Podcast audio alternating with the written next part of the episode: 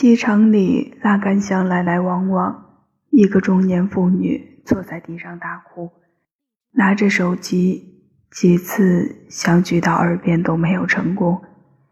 不知道电话那边是什么世界，是无法面对，还是已被抛弃？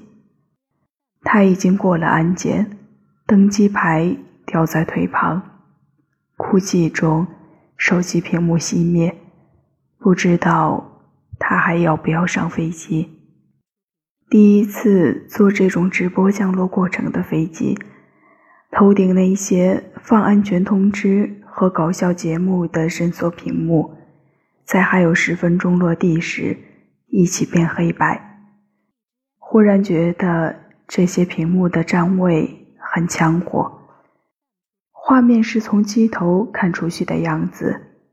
飞机正在往晚上十点的城市开，已经很近了。城市从小小的黑白屏里看着反而十分壮观，看不到建筑，就是黑色背景上一片一片的亮点。如果我身边有个足够天真的小孩我应该可以说服他，这其实是一艘飞船。此刻，我们不是在降落。小朋友，你看，星辰大海。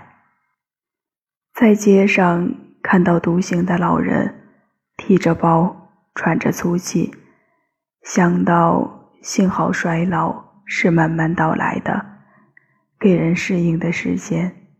是上天的仁慈。然而，每次适应一点，就有衰老一点。上天仁慈有限。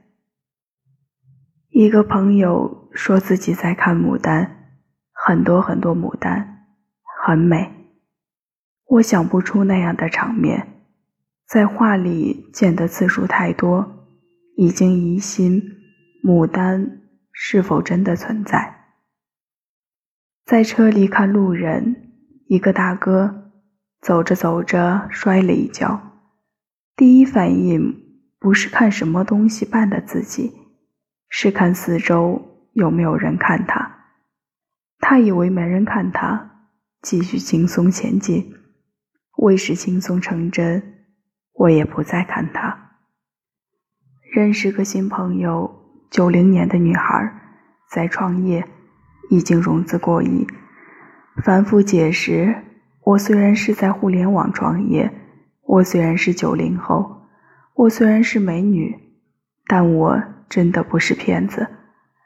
聊了一会儿的共识是：没必要谈情怀、谈梦想，更不需要学坏，好好做事，做好产品是一定可以成功的。这样的道理居然还需要讨论。比起讨论来，更像是彼此打气。虽然我们都不是靠打气活着的人。后半夜聊得天旋地转，谈佛谈神，往深处去隐秘经历，别后心情。他说了一句话，让人印象深刻。我很心疼爱因斯坦。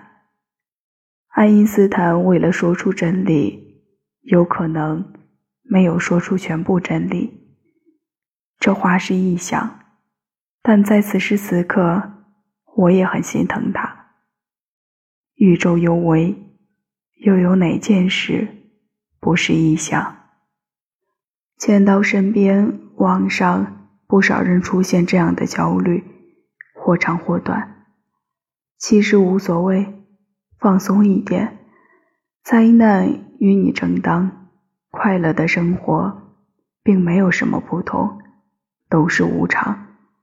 哭就哭，笑就笑，感动就感动，问责就问责，能帮忙就帮帮忙。生活无常继续，轻松使人快乐。